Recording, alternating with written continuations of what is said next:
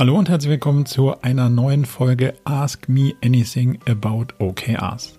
Mein Name ist Marco Alberti und ich mache seit acht Jahren nichts anderes, als herauszufinden, wie OKRs eigentlich wirklich funktionieren und wie man das möglichst schmerzfrei in ein Unternehmen einführt.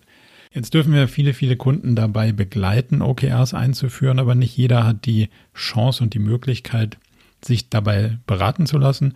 Und ähm, der ein oder andere hat sich auch andere Sichtweisen im OKR-Framework schon festgestellt. Und da haben wir sicher einige Sachen gefunden, die ganz gut funktionieren und auch ein bisschen anders funktionieren.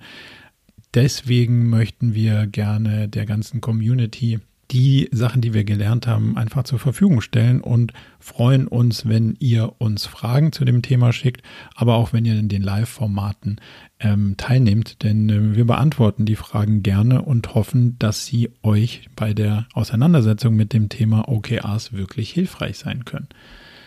Wenn das so ist, dann würden wir uns natürlich sehr über Feedback freuen. Wie hat euch die Folge gefallen? Kürzere Fragen, längere Antworten, längere Fragen, kürzere Antworten. Was müssen wir tun, damit das Format euch noch weiter hilft?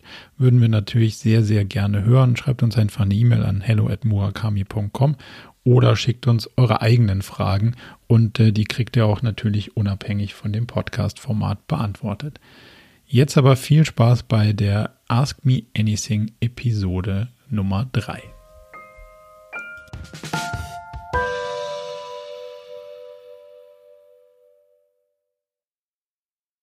Also ich fange mal bei mir an. Ich habe mir äh, deinen Online-Kurs äh, vor zwei Wochen runtergeladen, hatte dich schon länger am Radar. Äh, gratuliere zum Online-Seminar, aber ich glaube, wir haben uns ja auch schon ausgetauscht darüber. Hat mir, hat mir sehr viel gegeben, hat mir sehr Spaß gemacht.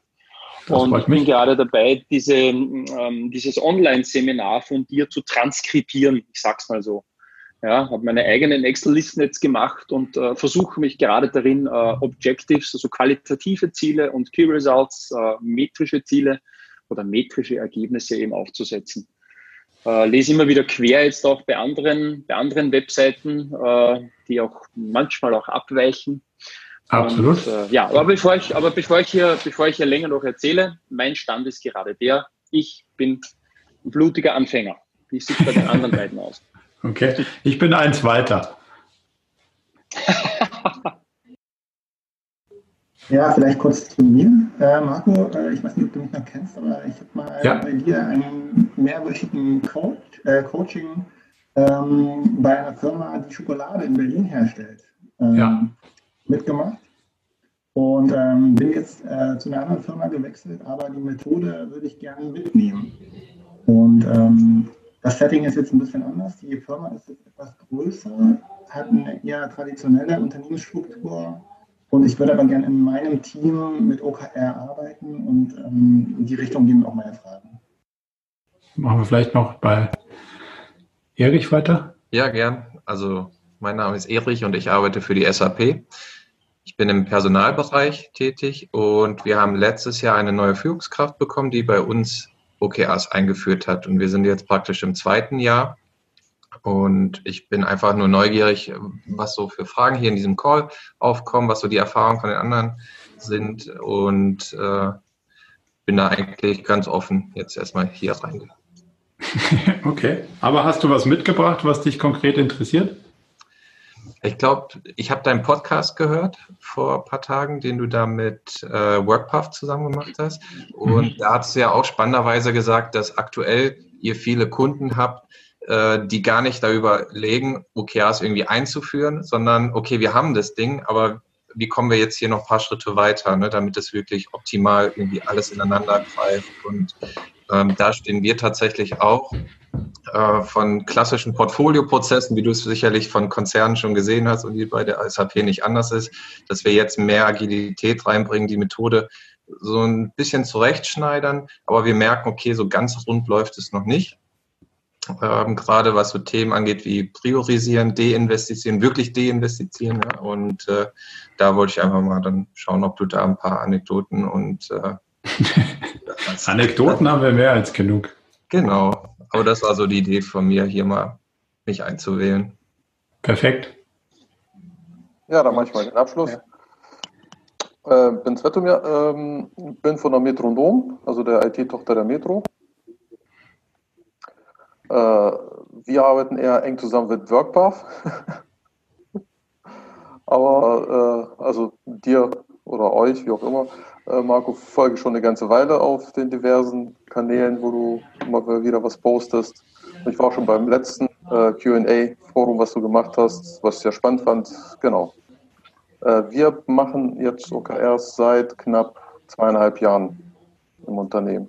Also eher in der IT, gehen jetzt in den Business rein. Spannende Transformation.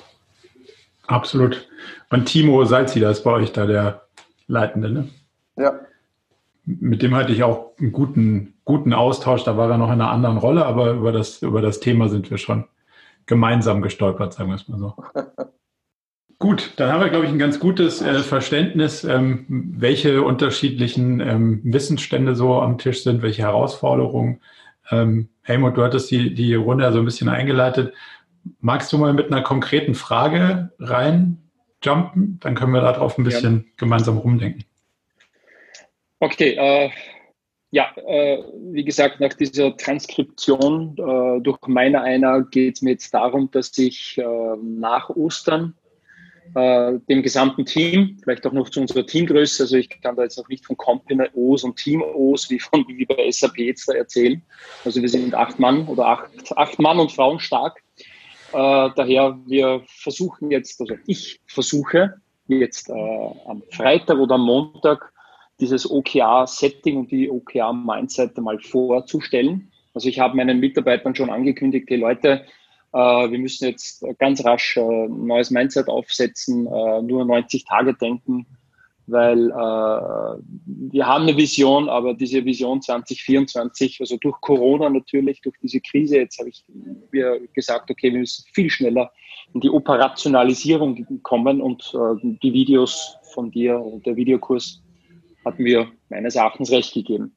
Ich möchte also in 14 Tagen äh, ordentliche O's und KRs gewotet haben, bei meinen Mitarbeitern zuerst vorgeschlagen haben und dann äh, im Team sagen wir dann, ja, okay, auf diese ein, zwei O's, wahrscheinlich bei dieser Größe, Mitarbeitergröße, äh, werden es so zwei oder drei O's sein und dementsprechend ein paar Key Results dazu. Äh, die möchte ich aufsetzen. Ist meine, meine erste Frage, meine erste simple Frage, ist diese Vorgehensweise mal korrekt?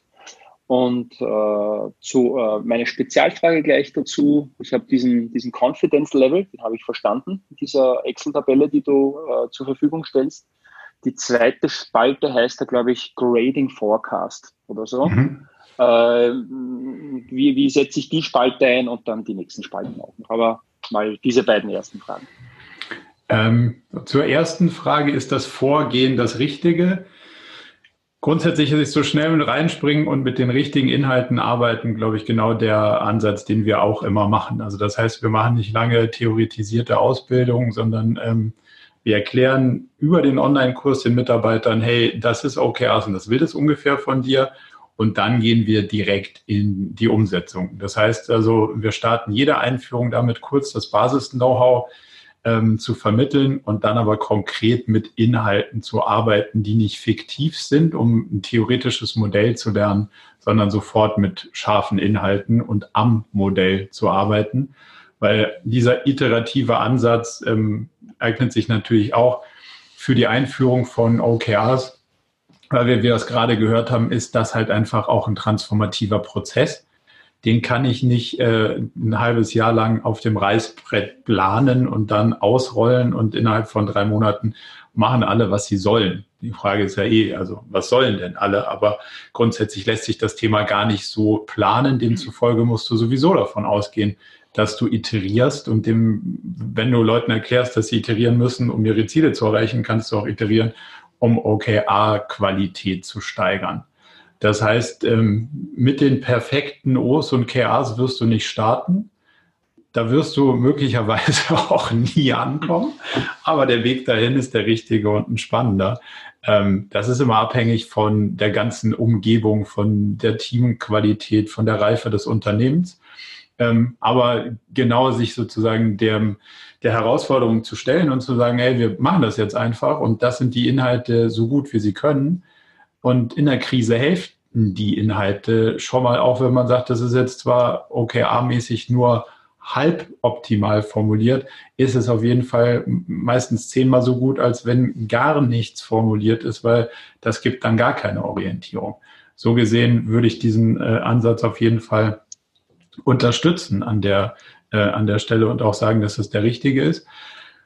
Wo ich noch ein Fragezeichen ähm, habe, das ich mal zurückspielen wollen würde, was macht denn der Rest um dich rum? Also du bist ja jetzt mit deinem Team nicht ganz äh, losgelöst, wenn ich das richtig verstehe, oder?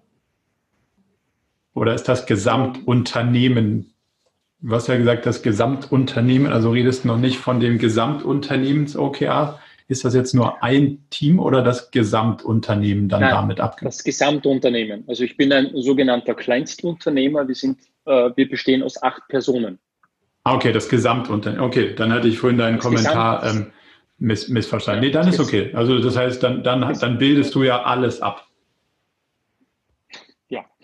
Ja. Das ist ja, das ist ja also viel angenehmer, als zu sagen, ich bin nur ein kleiner Teil in einem großen Zahnradwerk und äh, bilde einen Teil ab, aber alle anderen machen, was sie wollen. Und äh, wollen von mir auch, dass ich andere Sachen mache. Demzufolge ist es eigentlich eine ideale Voraussetzung. Und äh, vielleicht noch ein Satz dazu, dass du ja gesagt hast, ähm, ihr ähm, werdet euch auf drei O's zum Beispiel fokussieren. Das ist ja schon mal ein sehr also fortschrittlicher Ansatz, weil das meiste, was wir sehen, ist, wir machen OKRs und dann machen wir H5, hat irgendeiner gesagt, soll das Maximum sein, aber wir, wir brauchen unbedingt sieben, weil sonst kann man nicht alle die Sachen abbilden, die wir machen wollen.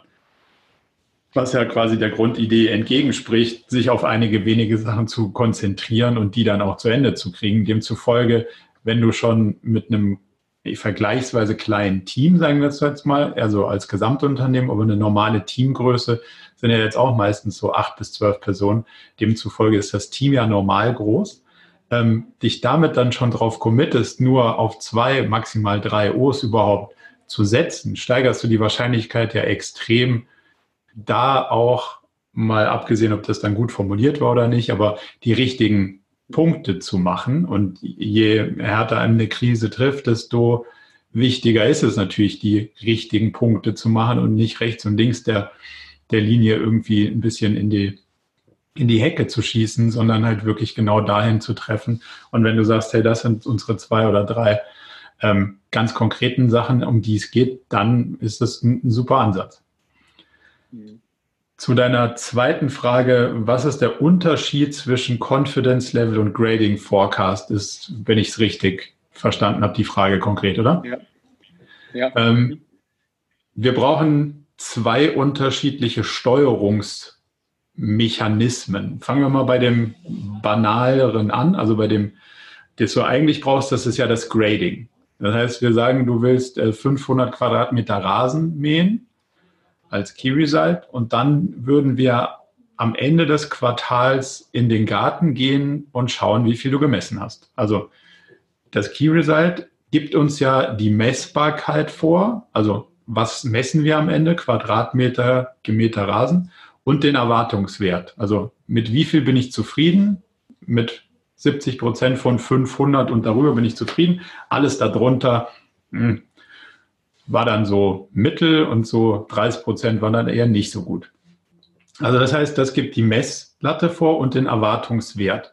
Dabei muss man darauf achten, dass man es nicht nur theoretisch messen könnte, sondern dass wir es am Ende des Quartals auch messen können. Hört sich jetzt erstmal lustig an, aber du wirst ganz viele äh, OKRs jetzt sehen, wo du am Ende des Quartals sagst, ja, irgendjemand, der Microsoft oder SAP ist, der kann das sicher messen, aber wir können das nicht messen. Das, das fängt an bei Sachen, die technisch zu aufwendig sind zu messen oder sowas. Wir haben die Markenbekanntheit um drei Prozent gesteigert. Hm. Kannst du ähm, zwar am Ende des Quartals theoretisch eine Umfrage machen. Lohnt sich der Aufwand? Macht das richtig Sinn? Nee. Ob das Bestreben überhaupt das Richtige ist, nochmal eine ganz andere Frage. Aber du kannst am Ende sowieso nicht beweisen und demzufolge ist es auch Quatsch, es hinzuschreiben. Jetzt hast du ja bestimmte Sachverhalte, wenn sich alles linear entwickeln würde, wäre das ja alles ganz einfach. Das heißt, wir gehen irgendwie alle drei Tage in den Garten und sagen, zeig doch mal, was hast du gemäht? Und dann sagst du ja jetzt hier schon 10 Quadratmeter, 50 Quadratmeter, 100 Quadratmeter. Und das würde sich so linear entwickeln und dann hätte ich als dein Manager ein gutes Gefühl bei der Sache, weil ich wüsste, das geht in die richtige Richtung. Jetzt komme ich da zu dir in den Garten, dann sitzt du da und baust ein bisschen was rum und sagst, ich habe einen ganz neuen Weg gefunden. Ich mache das jetzt mit dem Rasenmäher. So, dann sage ich, aber was hast du denn jetzt gemäht? Ja, nix. Dann ich so, hm, werde ich aber nervös. Dann sagst du, nee, lass mal, ich habe das im Griff. Und dann komme ich drei Tage später wieder und sage, was hast du denn gemäht? Dann sagst du, nix. Dann sage ich, aber mal. Dann sagst du, nee, aber ich habe das im Griff. So, und jetzt komme ich ja als Manager langsam in so eine Position, hm, ich kann nicht beweisen, dass das funktionieren wird, weil ich sehe keinen Fortschritt auf dem Ergebnis, den ich haben will. Also könnte ich nur noch in den Fortschritt deiner Bemühungen gehen. Und dann würde ich anfangen zu sagen, zeig doch mal genau, wie geht das, wie, wie sieht der Rasenmäher aus? Das soll ein Rasenmäher sein. Das ist doch überhaupt kein, das ist ja wieder, mit dem Motor kannst du es gleich vergessen. Also plötzlich wurschtel ich in deinem Projekt rum, obwohl das ja eigentlich gar nicht meine Aufgabe ist. Das nennt sich ja klassisch Micromanagement. Das will ich ja vermeiden. So, damit ich trotzdem ein gutes Gefühl habe, kann ich dich also nicht fragen, wie weit bist du denn? Weil wie weit bist du denn auf der Key Result Ebene, die die einzige ist, die mich interessieren sollte, bist du nicht weit, weil das Ergebnis kommt erst am Ende, wenn du den Rasenmäher fertig hast und anwirfst. Demzufolge muss ich, um über das Quartal ein gutes Gespür dafür zu haben, ob das klappt oder nicht, dich was anderes fragen. Und deswegen frage ich dich, wie sicher bist du dir denn, dass du am Ende des Tages das gemäht haben wirst? Und das sagt ja dann das Confidence Level, also deine Zuversicht. Ich frage dich nach deinem Bauchgefühl. Wie zuversichtlich bist genau. du, dass du am Ende des Tages dieses Ergebnis, was du vorher versprochen hast, 500 Quadratmeter oder 70 Prozent davon, auch liefern wirst? Und wir fahren am Anfang los und sagen, naja, sportlich, aber das wird schon klappen. Und über das Quartal okay. mhm. geht es nach oben, weil du sagst, oh, jetzt habe ich hier den Bauplan und ich habe das alles zusammengewurschtelt und das erste Test, das klappt alles. Oder hör, China liefert keinen Motor und das wird auch die nächsten Tage nichts. Das mit dem Rasenmäher kann ich vergessen. Und dann habe ich ja ein Steuerungsinstrument, äh, wo ich dich in dieser agilen Welt trotzdem noch nach deinem Bauchgefühl frage, du das realistisch einschätzt und mir am Ende zurückspiegelst, wann müssen wir uns darum kümmern, weil es in die Hose geht. Also du und ich müssen in den Dialog treten und vielleicht die anderen im Team noch in den Dialog dazu nehmen. Und wann kann ich einfach sagen, ja, das läuft schon. Immer wenn er sagt, es läuft, dann läuft es auch und dann wird es schon ankommen. Am Ende des Quartals zählt nur das Key Result, also dieses Grading. Wie viel von 500 Quadratmeter sind es denn geworden? Ähm, Grading Forecast deswegen, weil wir brauchen von Ende des Quartals zu Anfang des Quartals.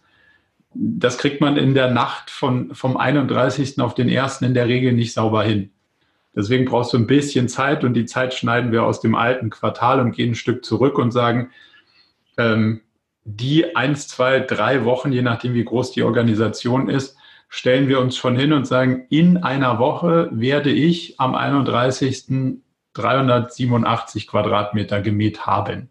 Deswegen heißt es Grading Forecast, damit ich mir ein bisschen Zeit aus dem Quartal sozusagen rausschneide, aber schon sage, auf dem Ergebniswert des Ende des Quartals, das ist sozusagen die Endbewertung des Key Results mit der Messbarkeit.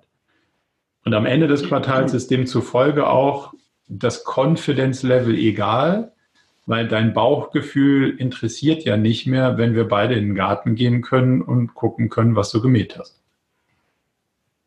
Das heißt, der Grading Forecast, soweit ich mich erinnern kann, im Videoseminar, äh, Confidence Level wird wöchentlich abgerufen, stimmt das? Mhm, ja. Und der Grading Forecast wird eigentlich erst gegen Ende des Quartals äh, fällig. Oder kommt er auch schon wöchentlich oder, oder äh, jedes Monat äh, zum, zum äh, zu, seiner, zu seinem Einsatz, zum Messbar. Das kommt darauf an. Also das hängt so ein bisschen davon ab, ähm, wie schwer ist es denn, ihn zu erheben? Also musst du Aufwand da reinstecken, diese Zahl überhaupt zu erheben? musst eine Horde Studenten mit einer Lupe in einem Archiv verschwinden, um irgendwas zu zählen oder um irgendwas äh, wirklich rauszufinden. Oder sagst du, das ist doch ein Dashboard online, das kann ich jeden Tag live sehen. Wenn das so ist, dann steuerst du natürlich mit beiden Werten und sagst, guck mal, ich habe einen Wert, der ist allerdings noch bei 30, der soll mal 500 werden. Das ist aber klar, dass der noch bei 30 ist. Meine Zuversicht ist hoch, weil ich muss ja erst was machen, was hinten raus spät, ähm, spät liefert. Aber den Wert kannst du dir trotzdem angucken. Wenn der Realtime verfügbar, mit wenig Aufwand zu holen, mit was auch immer ist. Ähm, wenn du sagst, boah, nee, muss ich erst, da muss ich erst richtig ähm, Aufwand reinstecken. Oder wie wir gerade hatten, eine Befragung machen oder was auch immer, dann ähm, bietet sich halt an, den nicht regelmäßig zu erheben, weil in der Regel steht der Nutzen nicht äh, zum Ertrag, weil du kannst äh, in, gerade in diesen exponentiellen Nutzenkurven sowieso nichts daraus an Handlungen ableiten, außer deinem, außer dass du deine Zuversicht sozusagen ein Stück weit untermauern könntest. Super, ja. Verstanden, Dankeschön. Sehr gerne. Daniel, du hattest ähm, ein paar Fragen mitgebracht, habe ich gesehen. Ähm, ja, die erste Frage ist eigentlich die entscheidende gewesen. Äh, ich würde ja gerne OKR äh, als Methode in einem kleineren Team einführen, was allerdings in einer sehr traditionell geprägten und nicht ganz so agilen Struktur arbeitet. Mhm. Und äh, Frage 1 ist, ist das überhaupt möglich oder sinnvoll? das sind zwei Fragen. machen, wir, ähm, machen wir die eine Frage mit zwei möglichen Antworten draus. Ist das ähm, möglich auf jeden Fall? Ähm, ist das der sinnvollste Weg? Eher nicht. Wenn ja. wir die Möglichkeit hätten, würden wir immer versuchen, den Buy-in für OKRs so weit oben wie möglich hinzukriegen, weil du einfach dann diese Distractions nicht hast. Also wenn du sagst, ich habe jetzt so ein kleines gallisches Dorf gebaut, das ist abhängig davon, wie die Umwelt darauf natürlich auch reagiert, musst du dich möglicherweise damit auseinandersetzen, dass um dich rum eine ganze Menge ähm, Ablenkungen stattfinden, die dich von diesem sinnvollen Umsetzen abhalten. Das heißt, möglicherweise ist ein CEO, der sagt, ich weiß gar nicht, was ihr da alle macht, ist mir auch alles egal mit dem agilen Zeug.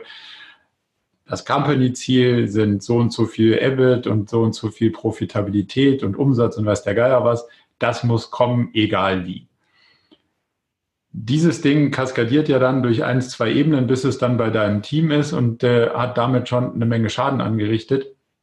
Und dann musst du sozusagen, ist ja übersetzen in eine inhaltlich sinnvolle Welt und musst sagen, ja, die Zahlen, die kommen irgendwo her. Lass mal gucken, wo die herkommen könnten und welche Ziele verfolgen wir denn, die möglicherweise zu den richtigen Zahlen führen. So. Das heißt, du musst also das ganze Pferd im Stall rumdrehen. Ähm, wenn du einzelne Pferde im Stall rumdrehen musst, ist es natürlich schwieriger, als wenn man irgendwie dafür sorgt, dass der ganze Stall schon in die richtige Richtung guckt. Also du musst dich natürlich mit Missinterpretationen von sinnvollen Zielvorgaben äh, auf anderen Ebenen auseinandersetzen und die dann für dein Team übersetzen und so ein bisschen die, die, die Protektionismus betreiben und sagen, ich als derjenige, der das Team in seiner Außenwelt repräsentiert, übernehme die Übersetzungsleistung, aber innerhalb unseres Teams verstehen wir Agilität, nehmen wir die richtigen Ziele auf, versuchen das inhaltlich sauber zu steuern und ähm, kommen so zu einem besseren Ergebnis. Schöner und angenehmer wäre es natürlich, wenn du es auf der, auf der obersten Ebene hinkriegst, dass die ganze Führungsbreite den, den Nutzen versteht und sagt, ja, das ist es, wie wir hier das Unternehmen steuern wollen. Das ist es, wie wir miteinander arbeiten wollen. Wir glauben an Agilität. Wir glauben dran, dass das äh, KPI-gesteuerte Unternehmen nicht so wirklich der sinnvollste Weg ist, weil Druck ist erhöhen ist sozusagen nicht der Ausweg, sondern wir müssen smarter darüber nachdenken, welche Ursachen kommen denn eigentlich ursprünglich für die Zahlen, die wir gerne hätten, in Frage ähm, ist ja so eine ganz andere, ein ganz anderes Mindset, eine andere Herangehensweise. Ähm, und die musst du möglicherweise ja so ein bisschen changen. Und ähm, dann ist natürlich die, die große Frage, tust du dir einen Gefallen damit, ähm, wenn du es könntest, es nicht oben zu machen? So, Wenn du sagst, naja, da komme ich nicht ran oder wir wollen mal so eine Art Showcase bauen, der den anderen begeistert mitzumachen, ist das ein sehr gangbarer Weg, der sagt so, ich, ich protekte sozusagen mein Team ein bisschen gegen die Außenwelt, ich übersetze da mal zwischen einer klassischen Sicht und einer agilen Sicht und äh, mein Team darf so arbeiten, wie wir das für uns definiert haben und dann versuche ich das so als, als Erfolgsgeschichte in die, in die Landschaft zu tragen. Das funktioniert natürlich dann schon. Ist aber der ein Stück weit anstrengendere Weg. Ja, ähm, ich war kurz weg, aber ich hoffe, du hast meine Frage äh, gut beantwortet. und ich habe das letzte Teil mitbekommen. Aber das war ja. schon ganz gut. Äh, du hast die Situation gut eingeschätzt. Ähm, wir sind tatsächlich sowas wie ein Pilot, beziehungsweise möchte ich das sein, um mehr äh, von der Methode zu überzeugen. Also wir sprechen schon eine Weile über die Einführung der Methode, nur hat noch keiner den Schritt gewagt, das zu tun. Mhm. Ich finde das schon gut. Und äh, ich würde den Mut aufbringen, weil ich schon mal gesehen habe, dass es funktionieren kann, ähm, das tatsächlich auch zu wagen. Und ich wäre dann halt tatsächlich auch der Übersetzer zwischen äh, traditionell und agil. Und ich hoffe, dass ich das auch halbwegs gut hinbekomme. Vielleicht so eine Alternative, die man mal ins Rennen werfen kann. Ähm, man kann ja mal erklären auf einem übergeordneten Level, was ist denn OKRs, wozu dient das und ja. wie kann das ungefähr ähm, in dem Unternehmen implementiert werden? Was mhm. sind die positiven Effekte, die wir uns dafür versprechen? Ähm, warum haben wir überhaupt in Einzelteilen, sagen wir mal, den Need dafür oder warum gibt es Leute, die sich dafür begeistern? Und auf der anderen Seite kann man ein Forum schaffen, zu sagen, jetzt haben wir mal verstanden, was das sein soll. Jetzt haben wir mal verstanden, wie das gehen soll. Aber jetzt formulieren wir auch mal ganz offen und ehrlich unsere Bedenken. Also gibt ja, ja. durchaus Leute, die sagen, das ist doch alles Quatsch, weil. So. Und die Diskussion kann man ja mal offen führen. Also das heißt natürlich, die mhm. Leute, die Bedenken haben, müssen sie offen ähm, kundtun. Aber wenn man so eine Art, wir machen das oft mit Inhouse-Seminaren, dann äh, nimmt man die Leute mal an die Hand, sagt so, wir arbeiten jetzt mal an fiktiven Cases, erklären mal, wie das geht. Wir fassen das auch mal an, weil nach dem Anfassen ist es nochmal ganz anders, als wenn ich es nur theoretisch sozusagen betrachtet habe, sondern wenn ich es mal wirklich versucht habe zu formulieren und für ein fiktives Unternehmen anzuwenden, dann habe ich schon gemerkt, wow, da steckt viel mehr drin, als ich ursprünglich gedacht habe. Also das ist normalerweise das, was bei rauskommt. Und dann gibt es trotzdem ja schon die ersten Hemmungen. Das wird bei uns nicht funktionieren, weil, oder das ist schwierig, weil wir das und das und das. Oder ich will gar nicht transparent sein oder ich will gar nicht Verantwortung abgeben. Dann kann man diese Punkte ja mal auf den Tisch bringen und kann sagen, wir versuchen mal für uns als Unternehmen zu definieren, was ist denn eigentlich die Kultur, was ist denn eigentlich dieses grundsätzliche Mindset, wenn wir auf Arbeiten gucken. Sind die Leute alle hier, weil sie nur Geld verdienen wollen? Sind die grundsätzlich eher faul und wenn ich denen nicht irgendwie ihre Ziele hinterher trage, dann machen die alles nichts? Ist das unser Menschenbild? Oder sind wir eher auf der, der Mensch ist motiviert und der will was leisten und der freut sich darüber und der, der will eigentlich was einbringen und wir müssen ihm eigentlich nur alles aus dem Weg räumen, was ihn davon abhält, ähm, seine positiven Leistungen einzubringen. Wenn man das mal so ganz grundsätzlich diskutiert, äh, ebnet man ja so ein bisschen den Weg, ähm, und du ermöglichst dir sozusagen damit diese Diskussion in die Richtung aufzumachen, weil die wirst du früher oder später führen müssen, ähm, mhm. weil es ja dann zu so einem ja, Clash der Kulturen ja. wird irgendwann. Dann treffen ja da doch irgendwann Welten aufeinander. Und oben kommt einer und sagt, der Businessplan sagt aber, das ist unser Ziel. Und von unten sagt einer, ja, aber wir haben gar keine Ideen, wie das Ziel irgendeiner erreichen kann dann kommt ja irgendwo Druck ins Spiel und der Druck kann nicht entweichen, wenn man diese unterschiedlichen Sichtweisen nicht auflöst. Mhm. So. Aber die Entscheidung, wann will ich das tun, ähm, die ist so ein bisschen abhängig davon, wie du die Gesamtsituation einschätzt. Schöner für alle Beteiligten, vor allem auf der Arbeitsebene wird es natürlich, wenn sie es nicht aushalten müssen, dass über ihnen Kulturmissinterpretationen oder unterschiedliche Kulturen stattfinden, ähm, weil das belastet natürlich auch. Der eine sagt so, der andere Chef sagt so, hm, arbeiten zwei zusammen, der eine sagt, wir arbeiten so, der andere so, das passt ja irgendwie nicht. Und die meisten Leute fühlen sich ja auch so ein bisschen in diese neue Welt gezogen. Also zumindest mal auf der, auf der operativeren Ebene. Ähm, dann ist es natürlich das angenehmste und hilfreichste, wenn die das nicht ausbaden müssen.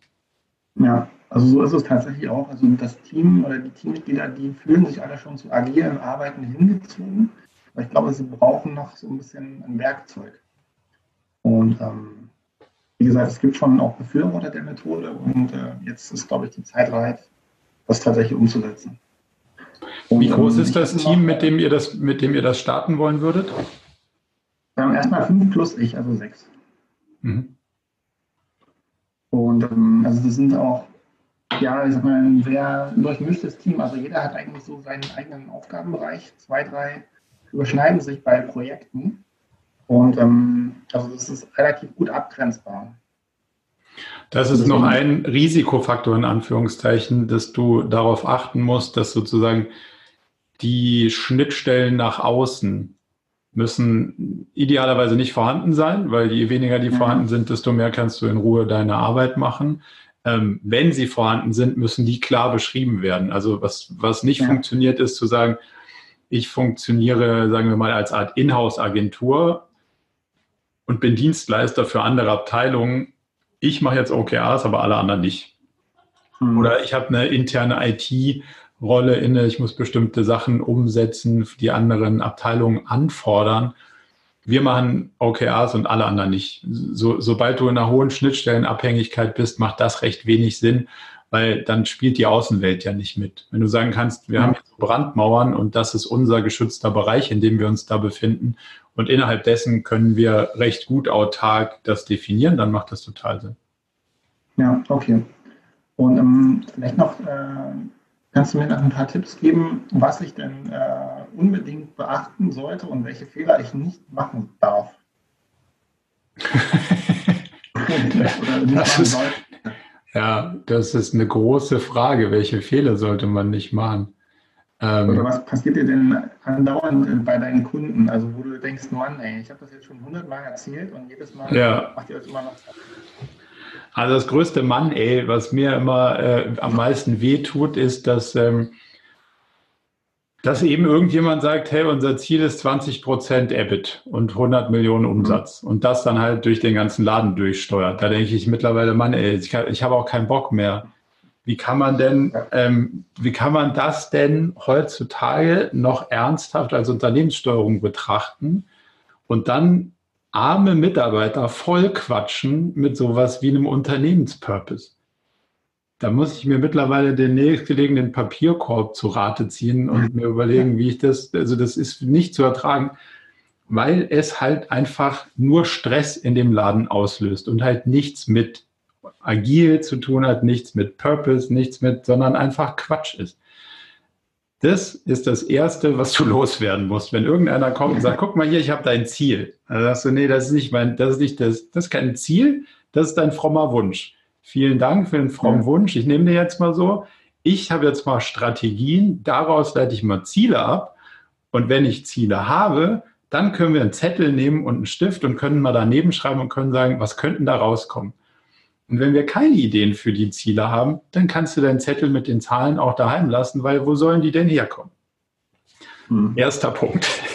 Zweiter Punkt auf der Reise ist, ich habe gesagt, das sind meine Strategien und daraus leite ich Ziele ab. Das meiste, was man sieht, sind keine Strategien. Also entweder gibt sie gar nicht oder das was sind einfach keine Strategien, was als Strategien bezeichnet wird, weil eine Strategie ist nun mal kein Ziel. Und leider sind ganz viele Strategien als Ziele äh, also formuliert. Ein Ziel ist halt ein Wegpunkt. Irgendwann bin ich da und da und dann sieht dieser Wegpunkt so und so aus. Eine Strategie ist eher eine generelle Herangehensweise. Also um dir ein Bild mhm. zu geben, wenn du sagst, ich will auf den Berg, der, den Berg zu besteigen, ist deine Mission, dann ist ähm, die Errichtung eines, also morgen Mittag um 12 bin ich da und da an der Flanke, an dem Punkt, das ist halt ein Ziel, weil das ist ein Wegpunkt. Eine Strategie ist zu sagen, ich gehe alpinistisch den Berg hoch, das heißt schnell rauf, schnell runter, wenig Klamotten, wenig Gepäck, kein Wasser, kein Essen, kein Zelt. So. Oder wir akklimatisieren uns, wir bauen ein Lager, wir übernachten. So. Das ist eine andere Strategie. Welche besser geeignet ist für den Berg, muss man überlegen, muss man vielleicht auch mal das Wetter angucken. Das kann sich auch ändern. Was aber passiert in den meisten Fällen ist, es ist unklar. Und wenn es unklar ist, gehen die einen los und sagen, ja, ist doch total logisch, äh, so leichtes Gepäck. Die anderen schleppen ein Zelt mit, der dritte hat irgendwie Holz dabei. Und wenn du irgendwie sagst, so, jetzt ziehen wir alle die Jacken an, sagt einer Jacken, wieso denn Jacken? Also, und dann frieren sie so. Also es kann eigentlich keiner eine logische Ableitung daraus treffen, wenn die Ansage nicht klar ist. Ich habe nicht gesagt, es ist besser, so rum oder so rum auf den Berg zu gehen. Ich habe nur gesagt, wir müssen uns für einen Weg entscheiden. Wenn wir uns nicht entscheiden für eine klare Strategie, überlegt sich jeder selber so, wie er die Lage sieht und dann kommt halt eine Menge Zeug raus, was in Summe nicht zueinander passt. Das ist der zweite Punkt. Hm. Und der dritte Punkt, auf den du achten solltest, ist, dass die Leute das richtige Mindset haben. Also das meiste, was wir scheitern sehen, scheitert am Mindset, nicht an dem OKR-Verständnis. Also das OKR-Verständnis ist eine intellektuelle Herausforderung zugegeben. Das ist auch zweimal um die Ecke denken. Das ist anders geübt in Teilen, aber man kriegt das hin.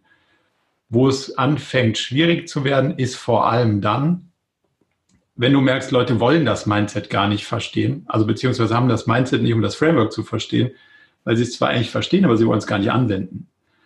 Und da steckt ja ganz viel drin im Sinne von Scheitern gehört zum Handwerk. So, also das Steuern in Komplexität geht ja erstmal einher damit, mit der Erkenntnis, du und ich haben auch keine Ahnung. Bin ich jetzt weiterhin in dem Mindset, ähm, ich bin hier der Chef, ich sag dir, wo es lang geht und ich darf nicht zeigen, dass ich auch keine Ahnung habe. Und das erwarte ich von meinen Mitarbeitern auch. Wird ja keiner zugeben, dass er auch keine Ahnung hat. Das heißt, man wird auch keine Hypothesen bauen. Man wird auch nicht versuchen, wettengetrieben an so ein Thema heranzugehen, weil am Ende des Tages ist Steuern in Unsicherheit nichts anderes als Glücksspiel.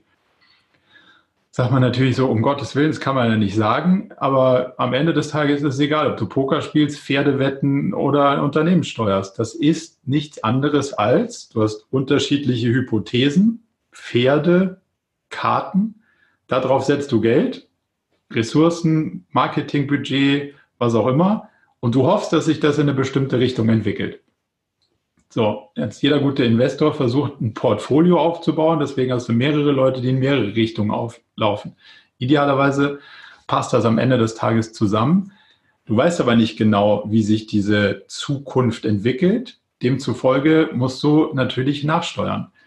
Wenn du aber denkst, ich habe den Weg ja schon klar skizziert und dir nicht klar bist darüber, dass es alles Wetten sind, dann bist du natürlich auch gar nicht so aware, dass du eigentlich dauernd deine Hypothesen überprüfen musst, um die Wetten nachzujustieren, um die Erfolgswahrscheinlichkeit zu steigern. So, also das ist, glaube ich, so der dritte Punkt, dieses Scheitern als Mindset, offen zu sein dafür, dass wir alle keine Ahnung haben, aber dass wir es halt bestmöglich ausprobieren und uns langsam iterativ der Sache annähern, ist was anderes, als wenn ich dir sage, hier ist ein Lappen, sind diesen, das Büro zu, zu reinigen dauert zwei Stunden, wenn du dir Mühe gibst. Wenn du das in drei Stunden schaffst, ist immer noch okay, aber danach gibt's Ärger. Das ist halt eine Prozesswelt, die ist nicht komplex, die ist halt maximal kompliziert, aber die ist klar beschrieben. Das hat vor dir schon mal jemand gemacht. 100 Mal, wenn du es nicht sauber machst, zeige ich dir, wie es geht. So, kommen wir aber in eine Welt, wo du und ich darüber nachdenken, wie kannst du denn jetzt diesem AI-Bot beibringen, dass er das lernt, was, was der Kunde eigentlich will, wird es schon schwieriger, weil ich weiß es nicht und du weißt es auch nicht. Und wie können wir dann am Ende Erfolg bewerten? Halt nicht, indem ich dir vorher sage, wie es geht, weil ich weiß es ja nicht und du ja auch nicht. Also müssen ja. wir ein anderes Mindset finden, daran zu gehen. Und das sind, glaube ich, so die, die größten Fehler in der, also in der Innenwahrnehmung, aber auch gleich, gleichzeitig in der, ähm, in der Verteidigungshaltung deiner, deines gallischen Dorfes nach außen sozusagen. Ja, danke dir. Hilft das ein bisschen? Ja, danke. Ähm, vielleicht zwei Sachen noch, die größten Stolpersteine. Es gehen immer alle davon aus, dass das Formulieren von OKRs so schwierig ist. Das ist es auch. Aber nicht, weil das OKR-Formulieren so schwierig ist, sondern weil ein gut formuliertes Objective ziemlich trennscharf sagt, was willst du denn eigentlich? Und das ist, glaube ich, genau das, wo man äh, am meisten drauf achten muss, rauszufinden, was will ich denn eigentlich? Und ist das am Ende mit einem Ja oder einem Nein zu beantworten? Und erst dann habe ich ein gutes Ziel formuliert, weil dann ist ja klar, dass ich auch sagen kann, ich habe das erreicht. Und wenn ich das irgendwie nicht schaffe, trennscharf zu formulieren, sondern in so einem wachsweichen, der Kunde ist in einer Krisensituation, äh, glücklicher Kunde unseres Unternehmens. Da denkst du, was soll denn das sein? Also das ist ja kein, es ist nicht beschrieben klar, was du, was du, was du willst. Du kannst es nicht beweisen. Du kannst es auch nicht, das sind sehr interpretationswürdig. Also du siehst es anders, als ich es sehe und ein Kunde, wer auch immer der Kunde sein mag, würde es nochmal ganz anders sehen. Und das sind ja die Sachen, deswegen ist das Ganze so schwierig, indem man trennscharf rausfindet, was denn genau sollen da jetzt bei rauskommen und ist es wirklich das, was du wirklich haben willst ähm, und nicht ist es das, was sich ganz gut anhört. Also dieses Marketing, Sparkling formulieren von O's, damit sie sich gut anhören, aber eigentlich nicht wirklich was gesagt haben, halten wir für großen Quatsch. Genauso wie wir es für nicht zielführend halten, dass ähm, die Key Results die Indikatoren sind, die dir zeigen, ob das O erreicht wurde, sondern wir sagen ja, es müssen die Treiber sein, die die Wahrscheinlichkeit steigern, dass das O erreicht wird, weil nur durch diese intellektuelle Auseinandersetzung schaffst du es ja, eine Wette so zu formulieren, dass du auch weißt, auf welcher, auf welcher Basis baut die auf und dann bist du für die Zukunft, auch wenn die sich anders entwickelt, als du dir gewünscht hast, gut gewappnet, weil du diese verschiedenen Wetten dann ins Rennen schickst und daraus was lernen kannst.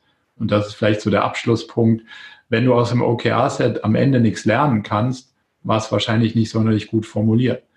Also wenn ich nicht sagen kann, dass ein bestimmtes O nicht erreicht wurde und dass bestimmte Key Results nicht die Treiber dafür waren, dass dieses O erreicht wurde, sondern es immer in so einem, ja, der Kunde fühlt sich ein bisschen wohler, aber so wirklich wohl fühlt er sich auch nicht. Da kann ich nichts draus lernen, da kann ich auch keine Handlung ableiten. Aber wenn ich genau spezifiziere, was ich glaube, was wir erreichen müssen, damit sich ein Kunde wohlfühlt, und wir haben es erreicht und der Kunde fühlt sich nicht wohler oder wir haben es nicht erreicht, weil die Treiber nicht äh, die richtigen waren, kann ich zumindest mal sagen, so geht es schon mal nicht. Das heißt, dieses Feld mhm. kann ich aus der Komplexität ausblenden und kann mich anderen Feldern widmen. Wenn ich das nicht trennscharf formuliere, mache ich an allem immer ein bisschen weiter rum, aber ich kriege nie raus, wo sind eigentlich die richtig relevanten Hebel. Okay, danke dir. Gerne. Marco, ja. kannst du noch andere Beispiele nennen, wo du gesehen hast, dass OKRs gescheitert sind und es lag nicht am Mindset der Leute, weil du hast gerade auch gesagt, es ist klar eine kleine intellektuelle Aufgabe, die Methode erstmal zu verstehen, zu durchleuchten und dann mit den Formulierungen haben wir auch selbst gemerkt, dass wir da immer besser geworden sind. Es sind einfach so ein, zwei Tweaks, die man gedanklich hinkriegen muss, um entsprechend gute Results dann auch zu formulieren, die einen durchs Quartal führen. Aber hast du noch andere Gründe gesehen, die die Methode haben scheitern lassen, sozusagen in der Praxis, wo Leute dann oder Organisationen gesagt haben, okay, wir gehen wieder zurück zu unserem klassischen Prozess, Balance Scorecard, whatever. ähm, das Interessante ist zum Beispiel, ich habe noch keine einzige Balance Scorecard im Einsatz gesehen. Und ich habe echt viele Unternehmen mittlerweile von innen gesehen. Also ich habe noch nie gesehen, dass jemand zu einem konstruierten Prozess zurückgeht, sondern alle haben ja vorher irgendwas gemacht. Gibt ja, ja gar nicht so, wir machen Balance Scorecard oder das. Alle machen so ein bisschen Management by Objectives, aber jeder weiß, dass das am Ende das Papier auch nicht wert ist, auf dem es gedruckt war. Ähm, also das heißt, so diesen Rückschritt zu was anderem bewerten, habe ich ehrlicherweise noch nicht gesehen, mangels des was anderem bewerten. Hm.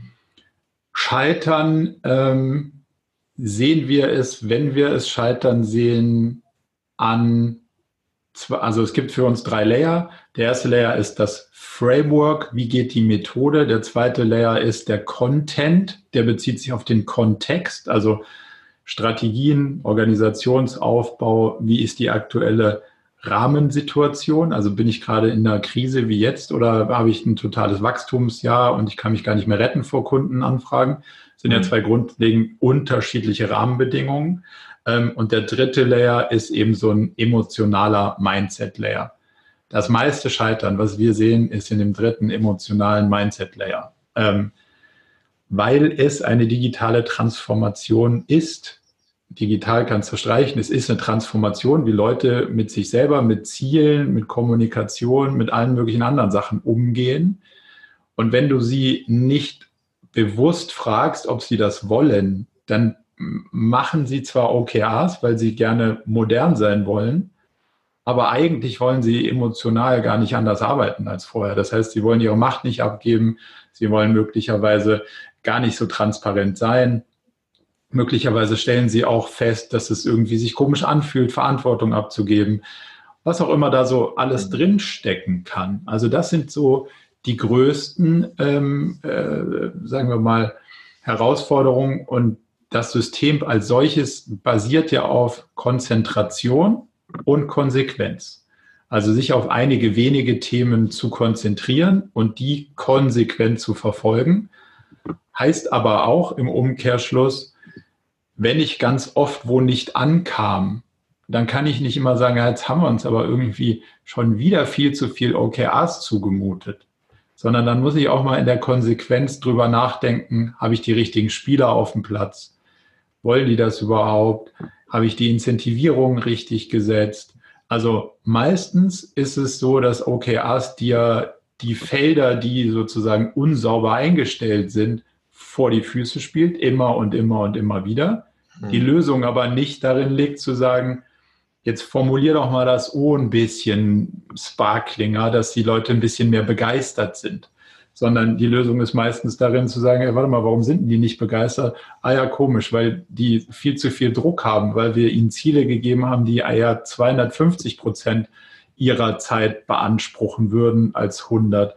Ähm, die sind bemüht, was Sinnvolles zu machen, aber überfordern sich. Die werden von oben mit Quatschvisionen voll gequatscht, die überhaupt keine Visionen sind.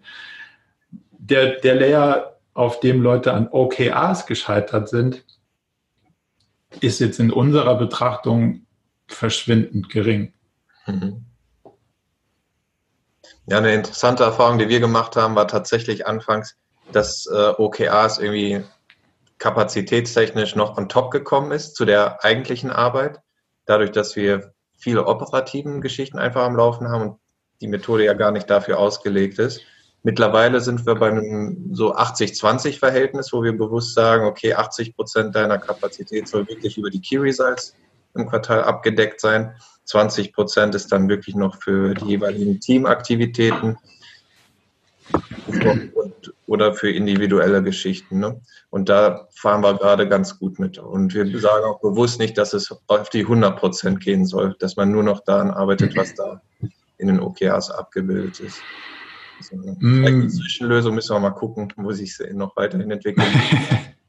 also wir würden es vielleicht ein bisschen anders sehen, dass du nicht dahin kommst, dass 100% deiner Zeit in den OKRs abgebildet ist, das wird wahrscheinlich ein Given Fact sein. Da wird sich nichts dran ändern, weil du wirst an der Kaffeemaschine rumstehen, bei Facebook begegnet einem irgendwas Spannendes, irgendwo brennt es auch mal so. Also das heißt, die Grundproduktivität ist ja sowieso nie 100 Prozent. Demzufolge ist die Frage, kriegst du den Teil der realen Produktivität in deinen OKRs abgebildet? Und da gehen wir schon davon aus, dass wir also sagen, und das unterscheidet sich sicher auch von dem, was man sonst so lesen kann, das sogenannte Tagesgeschäft muss da rein, weil sonst stirbst du genau den Tod, dass es zwei Anforderungen gibt, nämlich operative Anforderungen und irgendwie sowas wie Projekte, Weiterverbesserungen, was auch immer man in OKRs als strategische Themen mhm. abbilden will. Aber niemand sagt, wie groß sind denn diese beiden Töpfe? Und dadurch kommst du genau in dieses äh, Phänomen, dass du versuchst, diesen operativen Anforderungen gerecht zu werden weil Leute ja ähm, an deinem Schreibtisch stehen, dir E-Mails schicken, dich anrufen, Erwartungshaltungen an dich generieren, die du nicht enttäuschen willst. gleichzeitig aber es noch hier diesen vorher doch durchaus prall gefüllten Sack an Anforderungen gibt, die sich OKRs nennen, die ja noch an Verbesserungen dazukommen. Jetzt muss man ja sagen, das wären ja nicht mehr Leute, das wird ja auch nicht mehr Kapazität. Wenn mhm. der eine, ähm, die einen also sozusagen Herausforderungen in dem operativen Bündel größer werden, muss ja logischerweise die Sachen, die du aus dem strategischen, wie es oft genannt wird, oder OKR-Feld dann, ähm, die musst du ja reduzieren. Aber diesen Trade-off macht man ja nicht, wenn man das in zwei getrennten Systemen hält. Oder wenn du sagst, ja, OKRs bildet nur einen Teil meiner Realität ab. Wohingegen, wenn du hingehst und sagst, OKRs bildet meine ganze Realität ab, wohl wissend, dass da irgendwas zwischen 0 und 20 Prozent Schwund sowieso mal drin ist. Ähm, aber solange es deine ganze Realität abbildet, hast du zumindest mal zwei Sachen erreicht. Die erste Sache ist, du hast diesen Trade-off, den ich eben angesprochen habe, zwischen was ist in dem einen Päckchen und was ist in dem anderen Päckchen, so ausgelevelt, dass man sagt, das müsste ungefähr klappen. Wenn dieses operative Themenfeld größer wird, muss das andere automatisch kleiner werden. Und dann kann ich mir, wenn ich das merke, aktiv die Frage stellen, will ich das? Mhm. Will ich dieses eine Kundenprojekt zusätzlich noch realisieren und dafür diese interne Softwarelösung nicht fertig kriegen oder will ich das nicht? Und wenn ich das zumindest mal abgebildet habe, dann kann ich sagen, das war eine aktive Entscheidung. Also gibt ein plakatives Beispiel. Ich versuche seit äh, Jahren die nächste Version unseres Buchs zu schreiben, aber gleichzeitig meine Zeit da einzusetzen, wo sie Kunden hilft wenn ich das mit der Zeit so mache, wie viele Anfragen kommen und nicht irgendwann sage, so, es gibt genau dieses Kontingent und darüber hinaus nicht, kann ich das mit dem Buchschreiben vergessen. Habe ich oft genug bewiesen, es funktioniert einfach nicht. Hm. In diesem Trade-off bist du ja immer zwischen, das ist mein Tagesgeschäft und das ist das, was ich gerne weiterentwickeln würde. Nur wenn ich nicht bereit bin, da zu investieren, echte Stunden, echtes Geld, dann wird da nichts rauskommen. Und diesen Trade-off, den musst du ja irgendwo sichtbar machen. Und der zweite Effekt, der spannend ist, ist, wenn du ähm, verpflichtet bist, in Anführungszeichen, für all deine Ressourcen aufzuschreiben, was ich dafür kriege, respektive auch ein Ergebnis zu formulieren. Und wir sind uns bewusst, dann stirbt man möglicherweise diesen Evergreen-Tod, dass das KPI-lastig, hochrepetitiv, projektgesteuert in Umsetzungsorganisationen zum Beispiel ist. Aber ich muss zumindest mal ähm, attestieren, was wird denn da rauskommen für diese Ressourcen, die ich da reingebe. Dann wirst du feststellen, dass es äh, durchaus mal die Diskussion gibt, lohnt sich das eigentlich? Müssen wir das weiterhin so machen, nur weil wir das immer so gemacht haben? Wollen wir das überhaupt? Ist das genug? Sollten wir vielleicht nicht überlegen, wie kann man das, was wir immer so machen, optimieren, verbessern, Prozesse optimieren, um uns Luft zu, äh, freizuräumen, um in einem anderen Themenfeld weiterzukommen. Also du, du, du stößt einen ganz anderen Diskurs an, weil du jemanden verpflichtest, für 100 Prozent seiner Zeit anzubieten, was er an Ergebnissen sozusagen liefern kann und wohl wissend, dass da dieser Trade-off drin ist und das kannst du dann anfangen, gegeneinander abzuwägen. Glaubst du, das könnte bei euch funktionieren? Teilweise. Ähm, okay. Ja, weil wir haben tatsächlich einige Bereiche, die äh, ein hohes Volumen an Tickets bekommen, ja, äh, von 100.000 Kollegen auf der ganzen Welt. Und die sind halt sehr stark durch diese Ticketmaschinerie getrieben. Ne? Mhm. Und äh, das, das ist einfach so massiv beanspruchend, ne? dass du da einfach auch die Performance hochhältst als Organisation und da, ne, dann läuft das wieder über Service Level Agreements etc die dann noch damit reinspielen, das wird dann schwierig.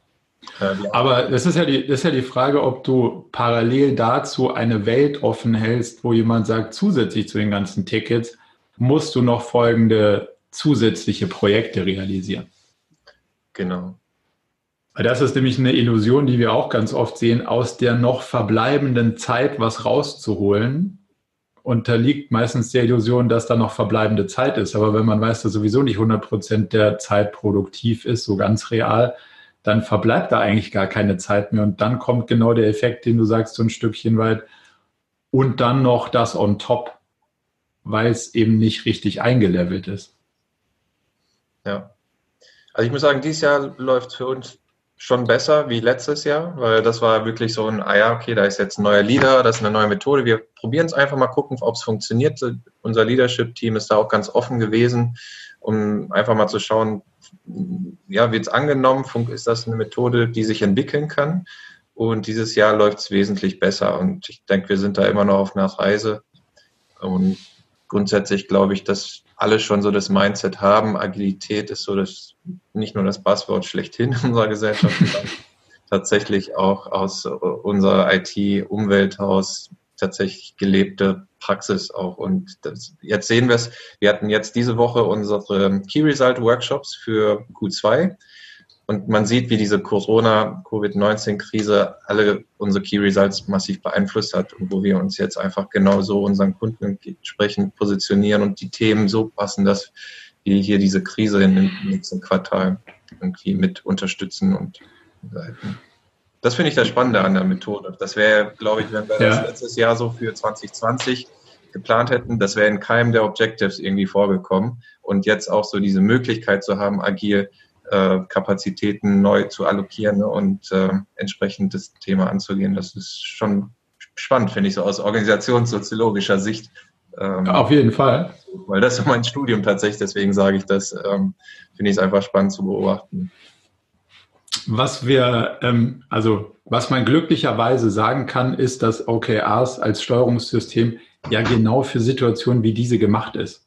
Hm. Also Steuern in Unsicherheit, und das, was wir gerade erleben, ist ja eine Krisensituation und da ist die Unsicherheit erfahrungsgemäß ziemlich hoch. Demzufolge fühlt sich das System zumindest mal jetzt nicht attackiert, sondern eigentlich in dem, in dem Feld, in dem es wirklich Nutzen stiften kann. Ähm, dass das jemand vor einem Jahr hätte eingepreist haben können, ist unwahrscheinlich. Aber jetzt damit umzugehen, wenn man, wenn man sich dieser Systematik bedient, fällt halt deutlich leichter, als wenn man das nicht hat. Ähm, ich würde in den Punkt ganz gerne mal ganz kurz reingehen, weil wir haben da eine starke Sicht der Dinge drauf, wie man mit dieser Krise auch umgehen kann. Mhm. Und diese Sicht hat vor allem eine, ähm, sagen wir mal, eine, eine Anforderung, dass es ein Stück weit ja auch erforderlich ist, für euch als Team in einem Unternehmen zu wissen, wie wirkt sich das auf das Gesamtunternehmen aus? Und dann konkret die Frage, habt ihr sowas wie ein Strategie-Update gekriegt. Wie wirkt sich das Szenario, was sich da möglicherweise entfaltet oder mehrere Szenarien, weil man muss ja wahrscheinlich in mehreren Szenarien denken, wie wirkt sich das für euch als Gesamtunternehmen aus und dann damit sozusagen auch ein bisschen die Frage zu beantworten, was, hat, was bedeutet das für euch oder löst ihr das in eurem Team alleine? Aktuell eher zweiteres. Ähm, eine SAP ist jetzt zum aktuellen Zeitpunkt nicht durch die Krise stark beeinflusst. Man, gut, unsere Vertriebsleute sind natürlich nicht mehr so viel unterwegs, verständlicherweise, können aber vieles virtuell handhaben und ja, also ich glaube, das Schiff, das wird durch diese Corona-Krise ähm, nicht so stark beeinflusst. Ich meine, das wird dann tatsächlich eher der Fall sein, wenn eher die mittelständischen, international ausgeprägten Unternehmen dann langsam in finanzielle Schwierigkeiten kommen und dann Lizenzgebühren, Cloud-Subscription nicht mal nachkommen, wie auch immer. Ne? Und dann wird auch eine SAP das sicherlich merken. Aber aktuell ist es eher so, dass wir aus dem HR heraus denken, okay, wie können wir unsere Business Units ähm, unterstützen in dem Fall. Und dass wir das so aus unserer eigenen Position und Rolle her gedacht haben. Ja. Aber hättet ihr sozusagen euch wohler gefühlt, wenn es diese Guidance gäbe? Da sind wir genau bei dem Beispiel, was du mit dem Pferdestall angeführt hast. Ne? okay. Wir haben im HR 1600, 1800 Kollegen. Unsere Einheit, ähm, mit der wir das jetzt machen, der ich Teil bin, sind 60 Leute. Ja, also wir ja. haben noch ein Pony praktisch umgedreht. Ja in dem, in dem HR-Komplex und dann kommt ja noch SAP irgendwie noch. Mhm. Und ich kenne, oder es gibt genau einen Bereich, bei uns ist, das ist der Entwicklungsbereich.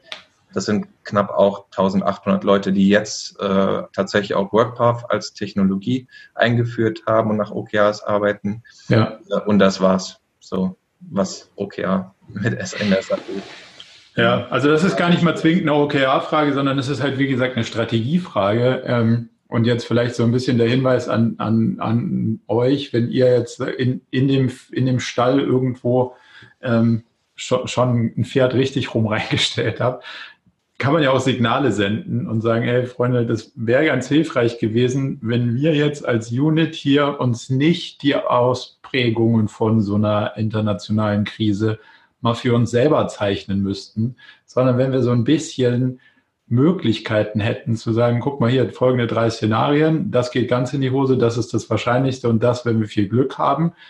So wird sich unsere Gesamtfirma damit navigieren und mhm. äh, das kann dann ein HR-Bereich für sich sozusagen adaptieren. Weil es können ja auch mega Chancen sein, dass die ganzen Mittelständler äh, Entwickler auf die Straße setzen, die ihr gut brauchen könnt oder eben, dass die Mittelständler sich eure Softwarelizenzen nicht mehr so gut leisten können, was alles mögliche Szenarien werden. Ähm, hilfreich wäre natürlich, wenn nicht jeder für sich selber irgendwie entscheiden müsste, was glaube ich denn, was dieses international auftretende Phänomen mit der Außenwelt so macht, sondern wenn es da eine einheitliche Sicht möglicher Zukünfte gäbe. Also und jetzt der konkrete Auftrag, der sich daraus ableitet, ist vielleicht einfach mal nach oben zu sagen, Strategieabteilung, es wäre total geil, wenn wir sowas kriegen könnten. Mhm. Macht euch doch mal Gedanken. Ja, absolut spannend. Haben wir noch Fragen? Ich würde gerne nochmal zurückgehen auf das Thema, was wir gerade hatten mit den Teams, die operativen mhm. Themen. Wie würdest du denn so herangehen an solchen Teams, die wirklich so extrem hohen Aufwand an Tickets zu lösen haben? Oder was würdest du denn da als OKRs so mal ins Blaue gesprochen definieren? Mhm. Ähm, also nehmen wir mal so ein, so ein klassisches Beispiel, wäre ja ein Customer Care Team. Also ja. wenn man sagt so E-Commercer oder so, die haben jetzt dann irgendwie ein Customer Care Team und die einzige Aufgabe, die die haben, ist, die auf, also die Tickets wegzukriegen. Ähm, wo ich gute Erfahrungen mitgemacht habe, ist, wenn man so ein bisschen sich der Sache über das Selbstverständnis und den grundsätzlichen Auftrag dieser Unit mal im Klaren wird und sagt, sag mal, haben wir Bock, dass der Kunde anruft? Nee. Hat der Kunde Bock, dass er anruft? Nee.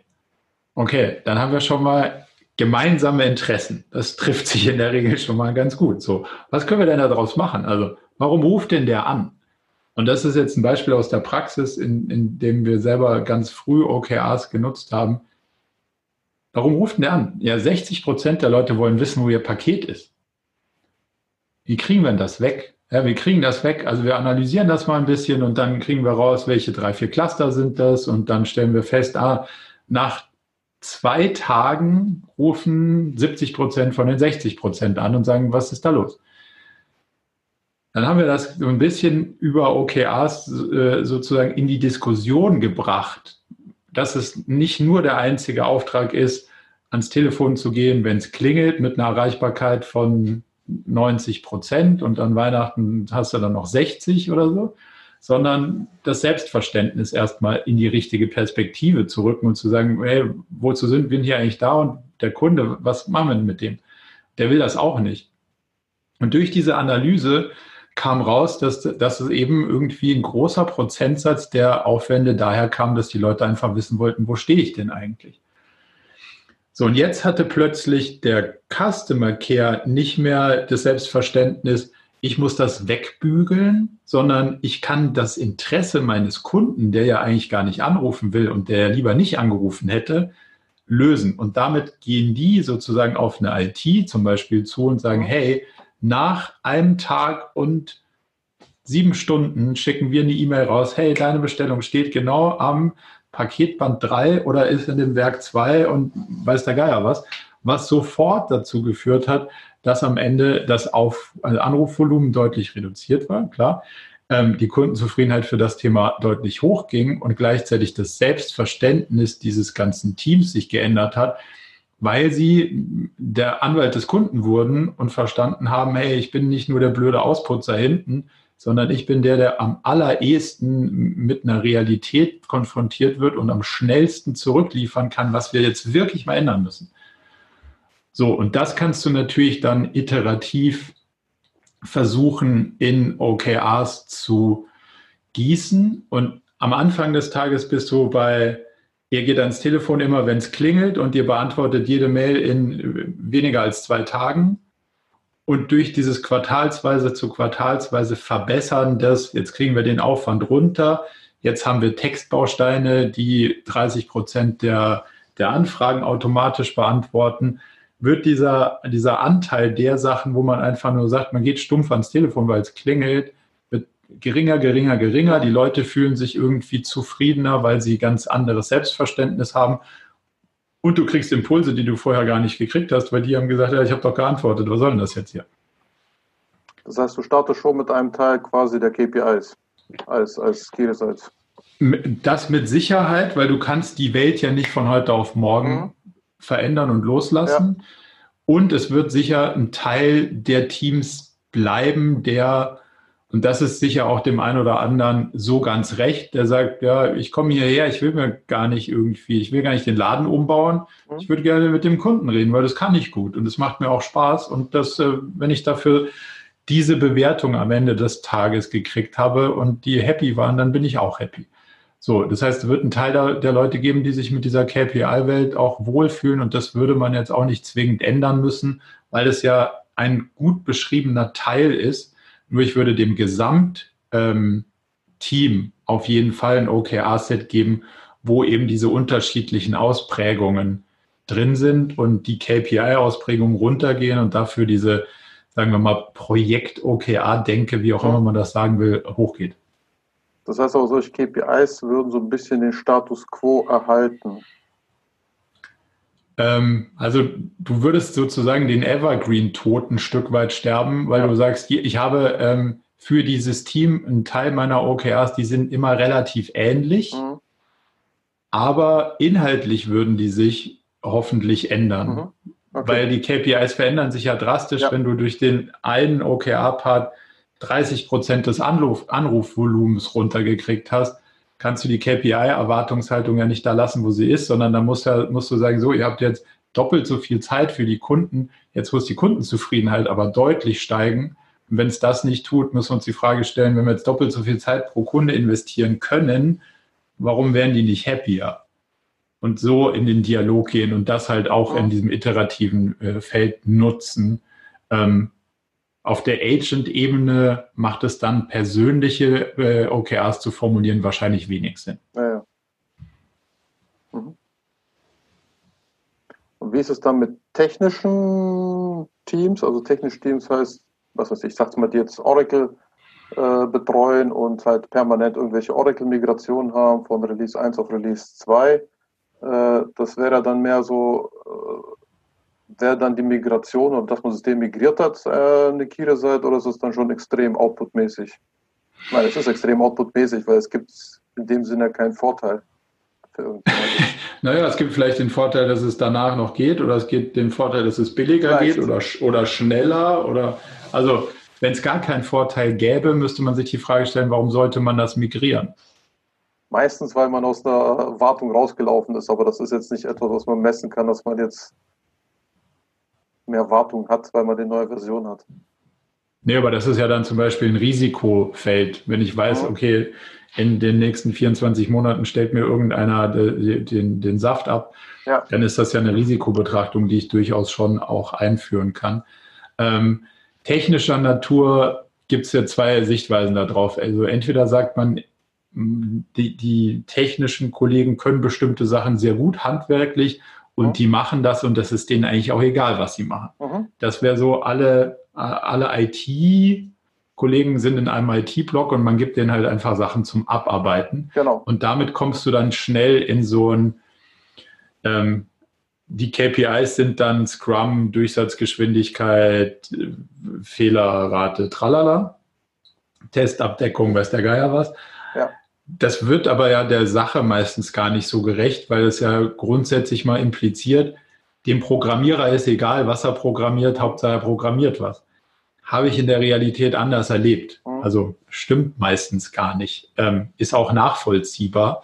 Und demzufolge kann man auf der anderen Seite darauf gucken und sagen, ja, ich stecke nicht alle Maurer in ein Team, sondern ich stecke alle in ein Team, die an einem Haus bauen. So, und da ist halt auch ein Maurer dabei, aber auch ein Zimmermann und jemand, der bestimmte andere Sachen kann. Und zusammen machen die eine sinnvolle Sache, die wirklich Nutzen stiftet. Und dann sind die OKRs von denen zusammen inhaltlicher und dann kommst du weg aus dieser, ähm, aus dieser, es ist dir ja auch egal, wo du deinen äh, Dachstuhl drauf nagelst. Hauptsache, du hast 700 Nägel am Tag ins, in den Balken gehämmert. Da hat ja auch keiner so wirklich Bock drauf. So. Okay, und ja das, das ist genau so ein bisschen, glaube ich, die Sichtweise, die du brauchst, zu sagen, ja, es ist eben nicht egal. Nur weil er vor der Tastatur sitzt und eine, eine Sprache beherrscht, die nicht jeder spricht, heißt es nicht, dass es ihm egal ist, was er macht. Also lass mal über Inhalte kommen und nicht über Geschwindigkeit und Tickets und den ganzen, ganzen Mist, weil am Ende des Tages ist es halt kein Algorithmus, sondern Mensch, der sagt, hey, ich will auch wissen, was ich hier mache und ich will auch sinnvolle Sachen machen. Ja, okay. Und damit löst du ganz viele dieser Probleme, weil du dann eben nicht mehr ein OKR-Set hast, wo du sagst, so, jetzt habe ich sieben ITler und Hauptsache die hauen Tickets weg, sondern du kannst gleich drauf gehen und sagen, das Team besteht aus sieben Leuten und aus Kundenperspektive kann man danach XYZ mit dem Produkt und es geht schneller und sie finden es besser und freuen sich mehr und weiß der Geier. Und dann bist du gleich in einer ganz anderen Welt und dann fühlen sich die Leute auch gleich ganz anders wohl. Ja, okay, verstanden hat aber wieder was, jetzt kommen wir wieder zur dritten Ebene, mit Machtverlust auf dem obersten IT-Häuptling zum Beispiel zu tun. So, da ist jetzt die Frage, wie weit entwickelt ist die Organisation? Erkenne ich an, dass der Anführer einer Gilde, so kann man das ja in so einem Spotify-Modell oder so mal, mal nachlesen, ähm, dass der auch eine wertstiftende Funktion hat, aber er ist halt nicht mehr der, der, der anschafft und sagt, du Programmierer, du nagelst jetzt in dem Haus die Dinger an die Wand, sondern ähm, er sagt so grundsätzlich, wenn du was an die Wand nageln willst, geht es eher so. Aber ja. der Architekt in dem Haus sagt dir, was er da genau macht. Das hat dann schon auch wieder viel mit Mindset zu tun und ist schneller als man will ein Politikum. Noch eine Frage? Ja, dann melde meld ich mich wieder. Ja. Äh, in deiner Folien äh, hast du aufgezählt äh, ein sogenanntes, ich muss kurz switchen, ich habe es mir notiert, äh, bezüglich Formulieren guter KRs, also Key Results, Dashboard mit vier Größen zur positiven Beeinflussung des KRs. Hm. Ich habe es nur rauskopiert, weil ich mir gedacht habe, hm, habe ich irgendwo etwas versäumt? Was war damit gemeint? Das KRs oder das, das O? Dashboard. Wir haben gedacht, hey, Dashboard mit vier Größen, das klingt cool. Also dürfte so, ja. so eine Hilfestellung sein für KRs. Ja, also musst dir vorstellen, was, was wir damit meinen ist, ähm, wir reden ja von Wetten, die die Wahrscheinlichkeit steigern, dass das Objective Wirklichkeit wird. So, und jetzt versuchst du, dir so eine Art Armaturenbrett zu bauen, wo du sagst, die vier größten Treiber mit ihren Zeigern nagel ich mir einfach unter das O und die sind unabhängig voneinander. Deswegen sind sie ja keine Meilensteine. Ähm, weil sie, wenn du vier unabhängige Wetten platzierst, weil das einfach mathematisch viel wahrscheinlicher wird, dass das mit dem Oland funktioniert, als wenn die abhängig voneinander sind. Du nagelst ja so die vier größten Treiber als Art so wie in einem Autoarmaturenbrett, so ein paar Zeiger dahin und sagst dir, wenn der Eins in den Bereich kommt, der grün ist und der Zweier auch und der Dreier auch und der Vierer auch, dann wird's mega. Wenn der in dem grünen Bereich noch ein bisschen weiter ist, der Zeiger, dann wird es richtig gut.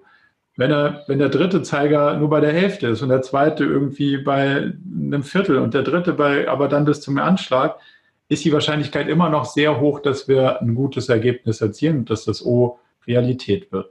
Das ist so ein bisschen die Bildhaftigkeit, die dahinter steckt, was wir, was wir damit erreichen wollen.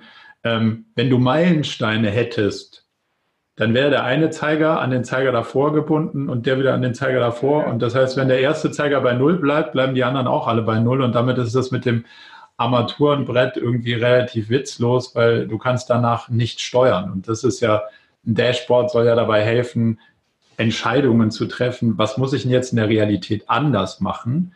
Ähm, wenn die Zeiger dir allerdings gar nichts aussagen oder wenn die alle sowieso das Gleiche äh, sagen, dann kannst du auch gar nichts anderes machen. Und das heißt, Informationen sind immer nur dann hilfreich, wenn du auch Handlungen daraus ableiten kannst. Und deswegen brauchst du unterschiedliche, ähm, unterschiedliche Treiber, die sich in diesem Dashboard eben darstellen lassen.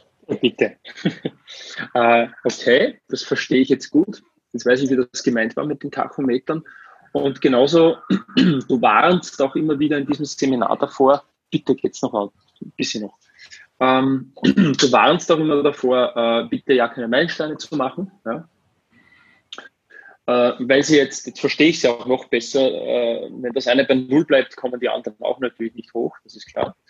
Ja. Äh, wenn, ich bin aber trotzdem jetzt klar, ich habe das natürlich schon mal im Trockentraining jetzt probiert, bevor ich jetzt an die Mitarbeiter gehe und, und habe gemerkt, oh verdammt, ich brauche, also nicht oh Objective, ich brauche da jetzt eine äh, offenbar neues oder ein anderes O, weil dieses eine, ich, also ich brauche etwas, bevor das andere vollzogen werden kann. Beides ist aber realisierbar in 90 Tagen. Ja, dann geht auch nur auf das Letzte. Total, ne? Also die Frage ist, was willst du erreichen? Die, die Nummer ist ja bei dem Rasenmäher. Natürlich brauchst du erst einen Bauplan, dann brauchst du irgendwie einen Motor und dann muss ja einer irgendwie so Schneidedinger verkaufen und dann muss der Rasenmäher mit einem Stecker und der Stecker muss in eine Steckdose wenn das alles nicht nacheinander passiert und aufeinander abgestimmt ist, wirst du kein Rasen mähen. Mhm. Aber ich hatte bei dir kein Rasenmäher bestellt. Sondern du hattest mir versprochen, den Rasen zu mähen. Jetzt hast und du gesagt. Mhm, mhm. Und einer dieser Meilensteine jetzt würde doch sein, äh, aber vorher brauchen wir noch diesen Rasenmäher. Ja, pass auf. Also wir zwei, wir, wir zwei sind jetzt in einem Außenverhältnis und ich bin jetzt dein Auftraggeber. Und am Ende des Tages willst du Geld von mir. Jetzt machen wir einen Deal. Und ich sage, für 500 Quadratmeter gemähte Wiese gebe ich dir 500 Euro. Jetzt kannst du einschlagen und kannst sagen Deal oder du kannst sagen, nee, kein Deal. Jetzt hast du gesagt, ja, machen wir den Deal. okay, cool. Jetzt überlegst du dir, meine Meilensteine sind, ich muss einen Bauplan entwerfen, ich muss den, äh, den Motor bestellen, Kabel, Elektriker anrufen, ja, ja, ja, ja, ja, ja. Was mich am Ende genau gar nicht interessiert, ist, dass du beim, leider, du bist bis zum Kabel gekommen. Aber der Elektriker, Mann, der Elektriker wieder, der hat wieder einfach nicht geliefert und das Kabel und es hat nicht gepasst, aber ich war so gut im Bauen von dem Rasenmäher. Das ist mir, was unseren Deal angeht, scheißegal. Und demzufolge kriegst du keine 500 Euro. Demzufolge geht es darum, was ist das Ergebnis? Und nur darauf kommt es an, dass du unterwegs einen sauberen Plan brauchst, wie du das Ergebnis hinkriegst, ist halt eine Teildimension von Projektmanagement, Aufgabenverwaltung, nenn es wie du willst. Aber wir sind hier auf einer Zielebene. Wir, wir verhandeln ein Ergebnis. Und wir verhandeln nicht deine Bemühungen. Mhm. So, dass du, dass du, damit du das Ergebnis hinkriegst, einen sauberen Plan und Ansatz und Prozess brauchst, was du dann Projektmanagement nimmst und kannst du dir dann alles in deine To-Do-App hacken, kannst du alles machen, aber erzähl mir nicht, das mit dem Rasen hat leider nicht geklappt. Und das ist die einzige Sache, um die es geht. Mhm. Meilensteine sind Bemühungen sind Bemühungen und äh, gehören bestenfalls in den Projektplan hinein. Das Projektmanagement. Genau. Also, Aber OKRs ist eben kein Projektmanagement-Tool, sondern ein Zielvereinbarungssystem. Und wenn ich sage, das Einzige, was mich interessiert, ist das Result, dann äh, ist es ja unnötig, dass du und ich uns über möglich eintretende Teilschritte dahin unterhalten, weil mit dem Teilschritt bin ich halt nicht zufrieden. Ich wollte keinen Rasenmäher kaufen, ich mache irgendwie, ich wollte einen schönen Garten haben. Wenn du mir aber sagst, unterwegs am Ende des Rasenmäherbauens war meine Bemühung zu Ende, haben wir beide nicht das, was ich zumindest am Anfang von dir wollte. Mhm. Okay, das Konzept. Mhm. Ja. Es ist natürlich doof, vor allem dann, wenn man weiß, dass man immer ganz viele Sachen sich bemüht und ganz viele Sachen anfasst aber irgendwie nicht so über die Linie kommt. Und diese ganze Sache der Agilität geht ja vor allem darum, wenn das mit dem Rasenmäher zwar dein Plan ist und der sieht am Anfang gut aus, geht es ja darum, wenn er dann unterwegs doch nicht mehr so gut aussieht, musst du dir halt was Neues überlegen. Weil ich möchte nicht, dass du kommst und sagst, guck mal, ich habe einen halbfertigen Rasenmäher, willst du den kaufen? Den Rasen kannst du dann selber mit. Nee, wir haben gesagt, du misst den Rasen. Also musst du, wenn das nichts wird, dir überlegen, du nimmst eine Sense, du kaufst Schafe, was auch immer aber du löst das Ergebnis. Und das ist ja genau der Teil der Agilität, dass diese Meilensteine, den Plan, den du heute glaubst, dass er aufgeht, wenn wir den Deal machen, ist nur der Plan, den du heute glaubst, dass er aufgeht. Du läufst drei Meter los und stellst fest, ja Mist, das ganze Haus hat überhaupt noch keinen Strom. Das wird auch bis Ende des Quartals nichts. Jetzt ist dein Plan schon im Eimer.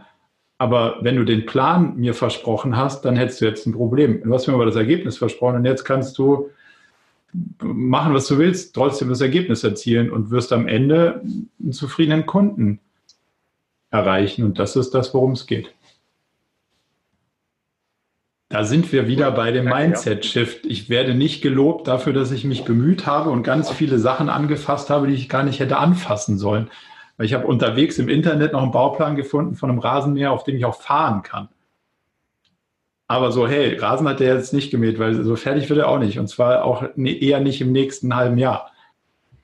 Deswegen ist ja, dass man verliert leicht aus dem Auge, was sollte das denn eigentlich werden? Und dadurch, dass man dann sagt, so äh, alles andere ist nur der Weg dorthin, wir behalten aber nur im Auge, was es eigentlich werden soll und was dabei rauskommen soll, dadurch bleibst du relativ klar in der Kommunikation, wenn du es gut machst. Mhm. Mhm. Das ist der Grund, warum die Meilensteine da nicht hingehören. Cool, danke. Sehr gut.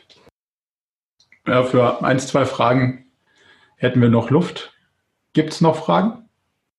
Für mich ist noch das Thema dann äh, etwas später, weil jetzt muss ich mal ins, ins, ins, Tun kommen äh, die, der, der, äh, das mit dem, mit dem äh, ein Businessplan, nee, ja, ein Businessplan jetzt der finanziell würde ja dem OKR-Setting dagegen laufen.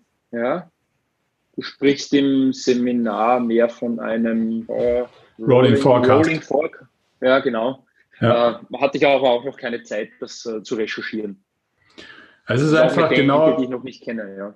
Das ist im Prinzip genau das, also am Ende des Tages ist beides ein Excel-Dokument, so, ist mal doof runtergebrochen. Ähm, ist aber eine grundsätzliche Haltung, die dahinter steht. Also das eine sagt, der Businessplan ist das Ziel, also um es jetzt mal zu kontrastieren, das ist jetzt natürlich finanzpolitisch nicht ganz richtig ausgedrückt, aber um es mal einfach zu machen vom Konzept, der Businessplan sagt, das sind die Zahlen, die müssen rauskommen und jetzt erfind was, wie du das hinkriegst und meistens ist es so, hey, letztes Jahr waren doch 20 Prozent äh, Wachstum drin, das muss doch dieses Jahr auch gehen. Ah gut, mit Corona machen wir 17 Prozent, aber das musst du hinkriegen. Und jetzt lass dir was einfallen. Das ist so, sagen wir mal, die Welt-Business-Plan und die Welt-Rolling Forecast ist, ah, ich habe mir die Welt da draußen angeguckt, ich habe folgende Strategien, ich habe folgende Ziele. Wenn ich da mal einen Strich drunter mache und sage, was kostet mich denn das in Aufwand, sprich äh, Personalaufwand, Budget, was auch immer, was ist der Erwartungswert? Was glaube ich und was bringt denn das? Dann habe ich einen Rolling Forecast, weil ich adaptiv zu dem Überarbeiten meiner Ziele immer mit der Perspektive 12 bis 24 Monate die finanziellen Auswirkungen von meinen strategischen Entscheidungen und meinen Zielen in einer Zahlenwelt abbilde und dir dann sagen kann, so, hey, wenn das wirklich in die Richtung geht, können wir uns 100 Mitarbeiter nicht mehr leisten. Oder stell ein, wir kriegen, äh, da draußen sind goldene Zeiten. Das ist aber die Ableitung von was Inhaltlichem und nicht, hey, ich habe eine Zahl, die einem Wunsch entspricht und jetzt lass dir gefälligst was einfallen, wie diese Zahl Realität wird. Einfach mal, um es zu kontrastieren, das sind die zwei Welten, über die haben wir auch vorhin schon leicht gesprochen. Okay, danke. Mhm. Sehr gerne. Eine letzte? Oder soweit alle, alle Fragen? Erich, du? Nee, vielen Dank. Ich fand, ich habe gerade auf die Uhr geguckt, dass haben wir doch die eineinhalb Stunden voll gemacht. Also ja. sehr cool. Sehr, sehr spannende Diskussion. Vielen Dank, dass du dir die Zeit genommen hast. sehr gerne. machen, wir, machen wir gerne bald wieder. Wir glauben, dass das in so Krisenzeiten vielleicht dem einen oder anderen vielleicht so ein bisschen hilfreich sein könnte, das agile Steuern nachzuschärfen, um ein bisschen sauberer durch die Diskussionen hier zu kommen. Dann danke ich euch für eure, für eure Zeit, euer Interesse und äh, euren Input vor allem. Und äh, wir, wir sharen die Aufnahme bald auf dem YouTube-Kanal und dem, äh, in dem Podcast. Und dann könnt ihr das vielleicht auch mit Kollegen sharen, die vielleicht die Pferde noch ein bisschen anders im Stall stehen haben. Okay, das war's dann auch schon wieder mit der aktuellen Episode vom Murakami Podcast. Ich hoffe sehr, dass euch die Episode gefallen hat und wenn ihr es bis hierhin geschafft habt, war es hoffentlich ein bisschen unterhaltsam und informativ. Wir freuen uns jederzeit wirklich über offenes Feedback. Was hat euch gefallen? Was hat euch nicht gefallen? Schreibt uns einfach an hello at murakami.com und wo wir uns natürlich auch sehr, sehr freuen würden, ist über die ein oder andere Empfehlung. Zum Beispiel auf Apple Podcasts einfach ein paar Sterne geben und ein Review schreiben. Das hilft uns natürlich auch, um noch mehr Episoden zu produzieren, damit wir unser Wissen mit euch teilen können. Wenn ihr nichts mehr verpassen wollt, dann murakami.com slash newsletter. Das ist unsere Online-Community, wo wir äh, regelmäßig exklusiven Content auch produzieren und natürlich dafür sorgen, dass ihr keine Podcast-Episode mehr verpasst. In diesem Sinne, bis bald.